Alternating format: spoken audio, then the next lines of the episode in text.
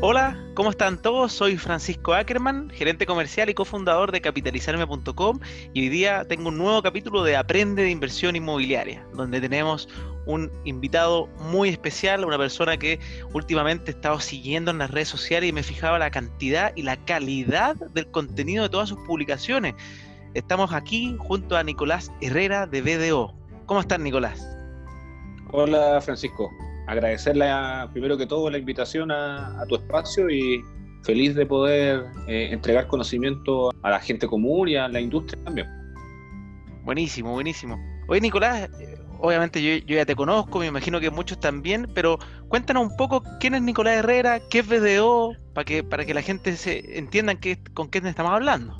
Perfecto. BDO es una de las cinco auditoras más grandes de Chile y del mundo también, donde se especializa específicamente, como el nombre lo dice, en, servicios de consultoría, pero además servicios de asesoría.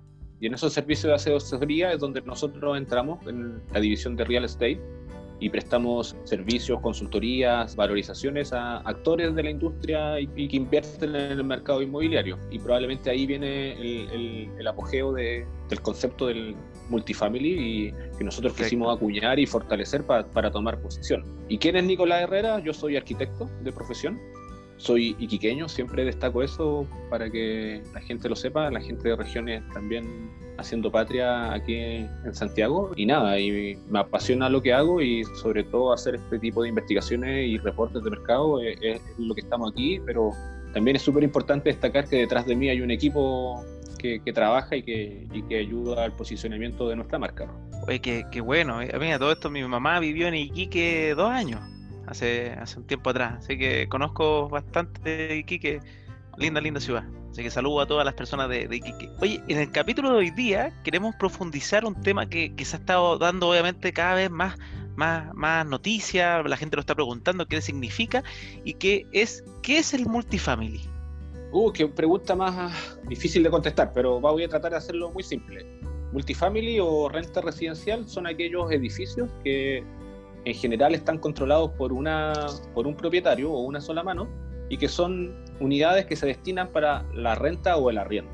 ¿ya? Eso en grandes rasgos sería la definición de un edificio multifamily y que probablemente pueda tener eh, amenidades que se entregan a, los usuarios para fortalecer y hacer una, una, comparación con aquellas unidades que son de renta, que están en definitiva en inversionistas personas naturales.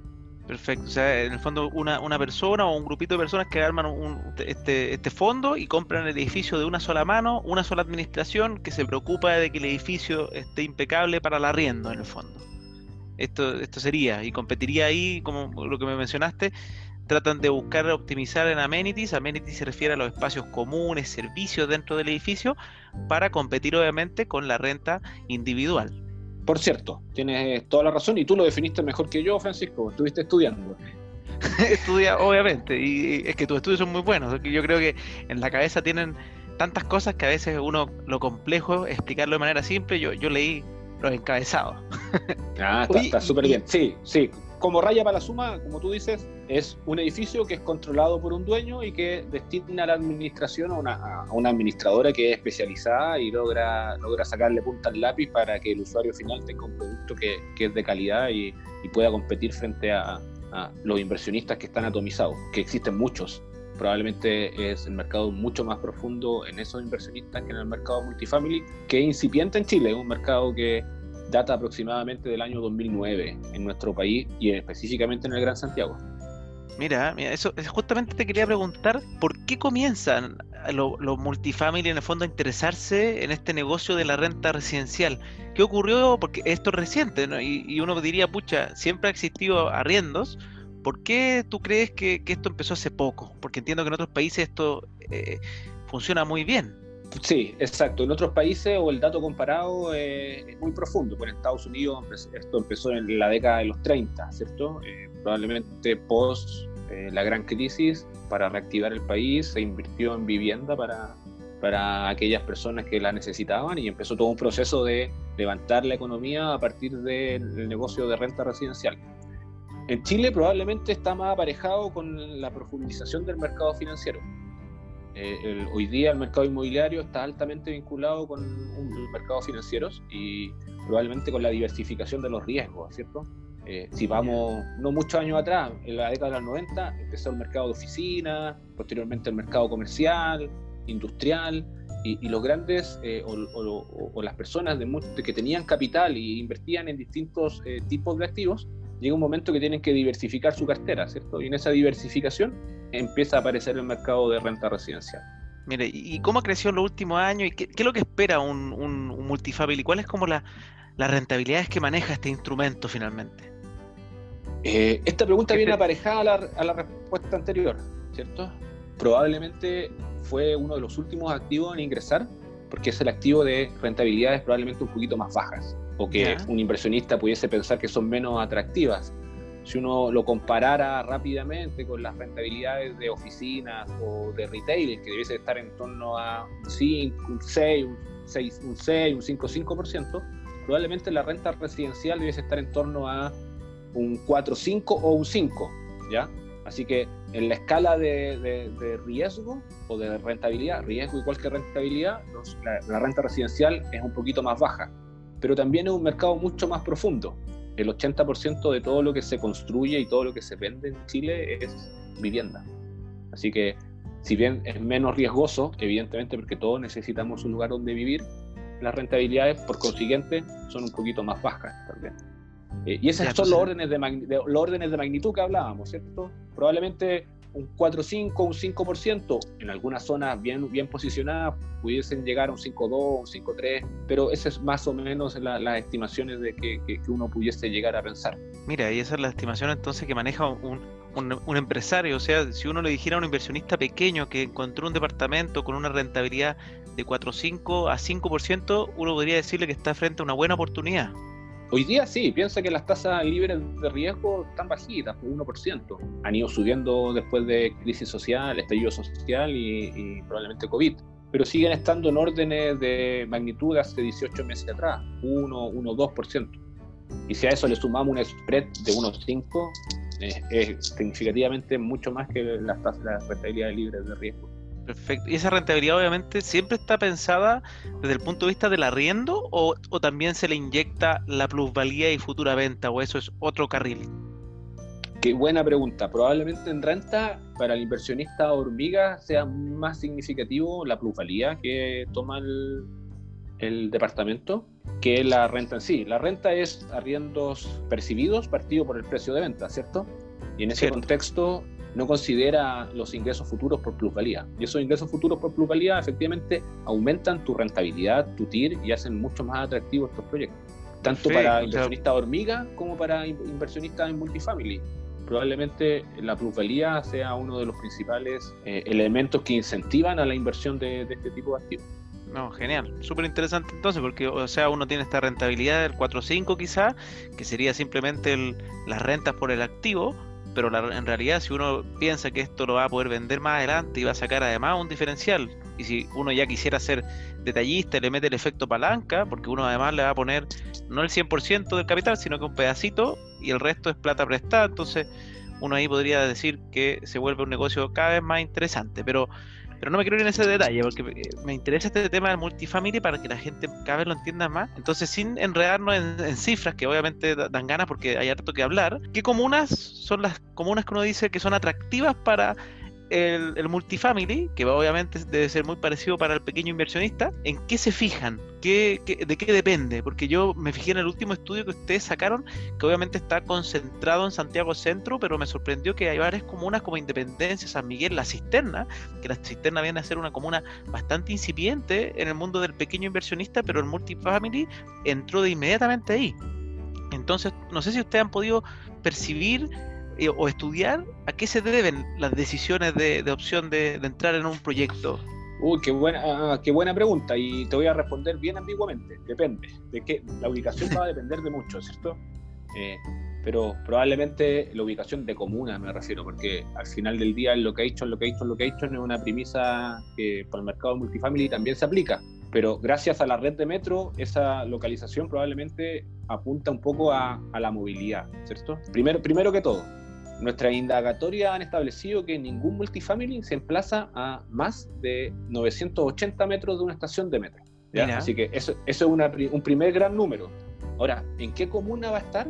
Si Santiago Centro es mejor que Independencia o que San Miguel o que La Florida, va a depender mucho del tipo de activo y la demanda que uno está enfocado. Por ejemplo, tres dormitorios, un baño en Quinta Normal o en Independencia no funcionan tan bien como si lo hacen la cisterna. Así que probablemente si yo soy una inmobiliaria que me especialicé toda mi historia en aplicación de subsidios, donde el tres dormitorios, un baño es un mix muy bueno y muy exitoso y que aplica para subsidios, probablemente yo decida eh, incursionar en comunas como la cisterna, porque tengo un know-how en ese mix y probablemente no me voy a equivocar y lo voy a hacer muy bien, versus de repente desarrolladores que prefieren o tienen más experiencia en unidades más pequeñas, donde ahí el consejo es ir a comunas más centrales, donde los grupos que demandan este tipo de unidades son grupos de formación, jóvenes empezando la vida laboral, profesionales jóvenes o, o migrantes que están buscando más que más que espacios de, para la familia, están buscando viviendas unipersonales y que estén bien conectadas con servicios, ¿cierto? Perfecto. Así que la respuesta depende, va a depender de qué lo que, cómo quiero orientar mi producto y dónde soy especialista. Y para eso va a depender efectivamente de, ciertos factores de mix y de demanda, pero siempre teniendo en consideración que eh, las estaciones de metro o la conectividad en términos de transporte son vitales. Y, en ese sentido, ¿cómo ves, cómo ustedes han visto el, el, futuro del multifamily? ¿Se, ¿Se, sabe cuántos están por llegar? Porque por lo que entiendo hoy día tenemos 51 edificios multifamily en Chile, me corrige si, si me equivoco, pero ¿hay alguna noción de cuántos multifamily hoy día están buscando edificios? ¿Cómo, ¿Cuál es la proyección que se tiene sobre esto? BDO ha identificado 51, ¿ya? Probablemente existan muchos más.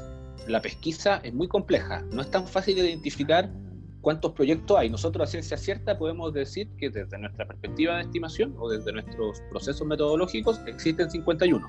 ¿Cuántos vienen? Eh, las estimaciones bien conservadoras para los próximos tres trimestres que nos quedan de, del año 2020, el número no debiese ser menor a 10 proyectos que ingresen. ¿ya? Y 10 proyectos, estamos hablando, sí, estamos hablando aproximadamente de 3.000 nuevas unidades. O sea, un 20 de crecimiento en, en, COVID, en crisis, en todo, crisis social y todo, aún así a ese orden de magnitud. Exacto. Eh, ¿Pero por qué? Porque el negocio inmobiliario es un negocio de largo plazo y las decisiones que de las torres que ingresan hoy día fueron decisiones de hace 18 o 24 meses atrás. Así que hace 24 meses nadie sabía que iba a ocurrir esto, así que probablemente hoy día deben entrar con un poco de susto, pero esperanzados que el negocio y el mercado inmobiliario es un mercado de largo plazo, así que para todos los que invierten en el negocio inmobiliario tener claridad al respecto. Los flujos y las proyecciones, incluso la plusvalía, es 10, 15, 20 años. Obvio. Bueno, ahí yo me, fijé también que eh, ustedes lograron cuantificar que en los multifamily actuales, en, abril, que podría haberse pensado que era un mes de alta morosidad o de altos problemas, igual hubo casi un 97% de ocupación. Eso me imagino que es una buena noticia para, para, para la industria, obviamente, y eso lo están monitoreando constantemente, ¿o no?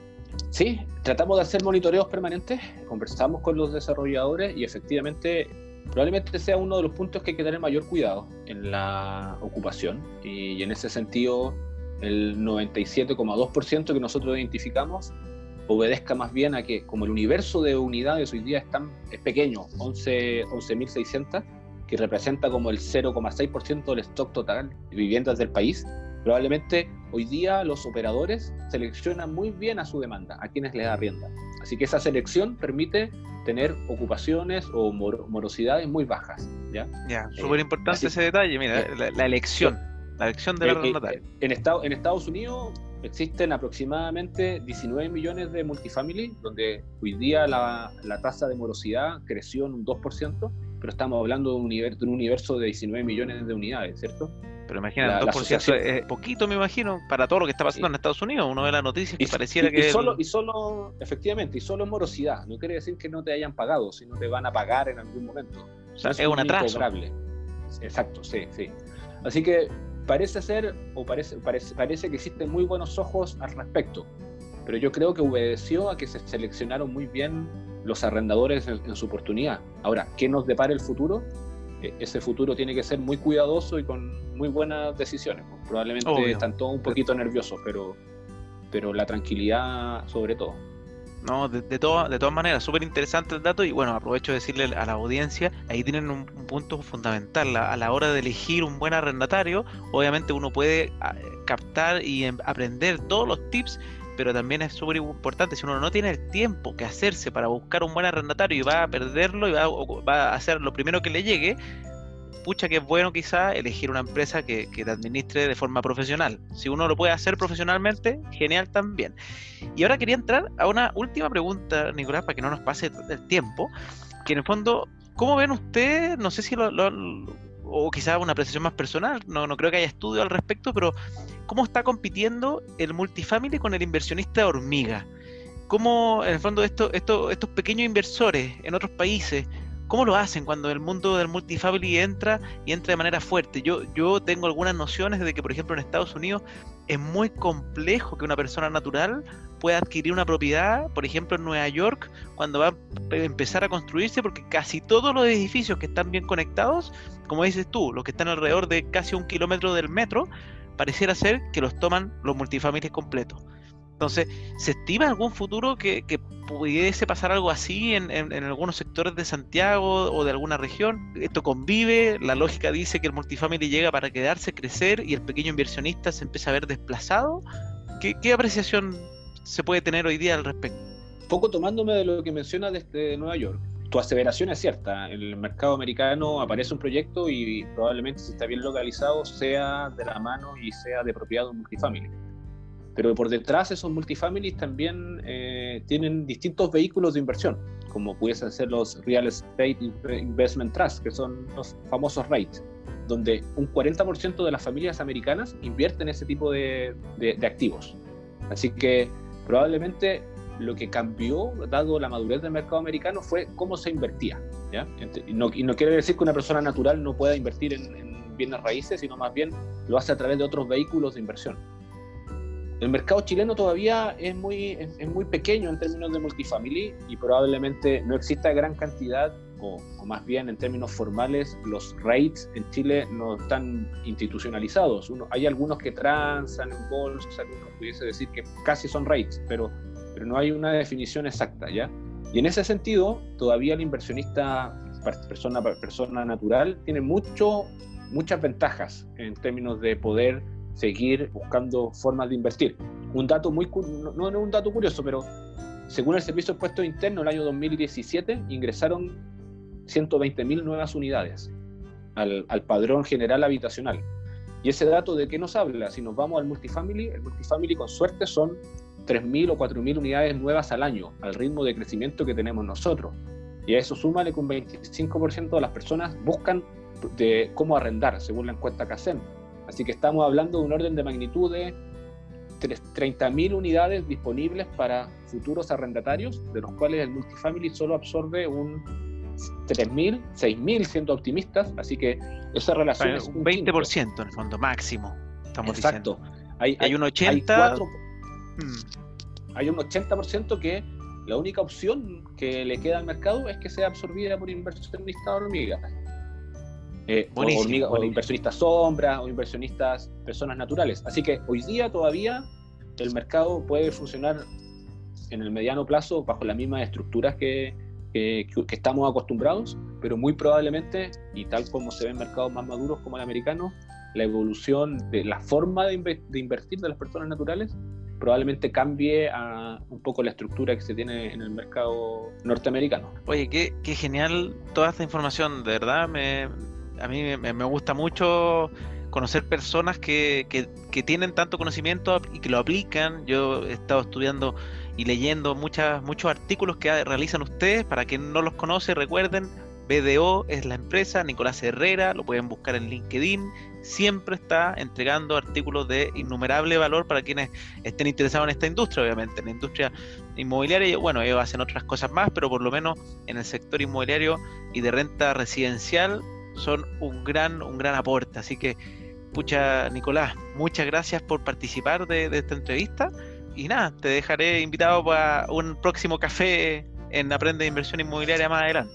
Perfecto. agradecer la invitación y, felices de, de, cobrarte ese café cuando el distanciamiento social se, Sí, post-COVID. Así que muchas gracias por, por esta oportunidad. No, de nada, gracias a ti.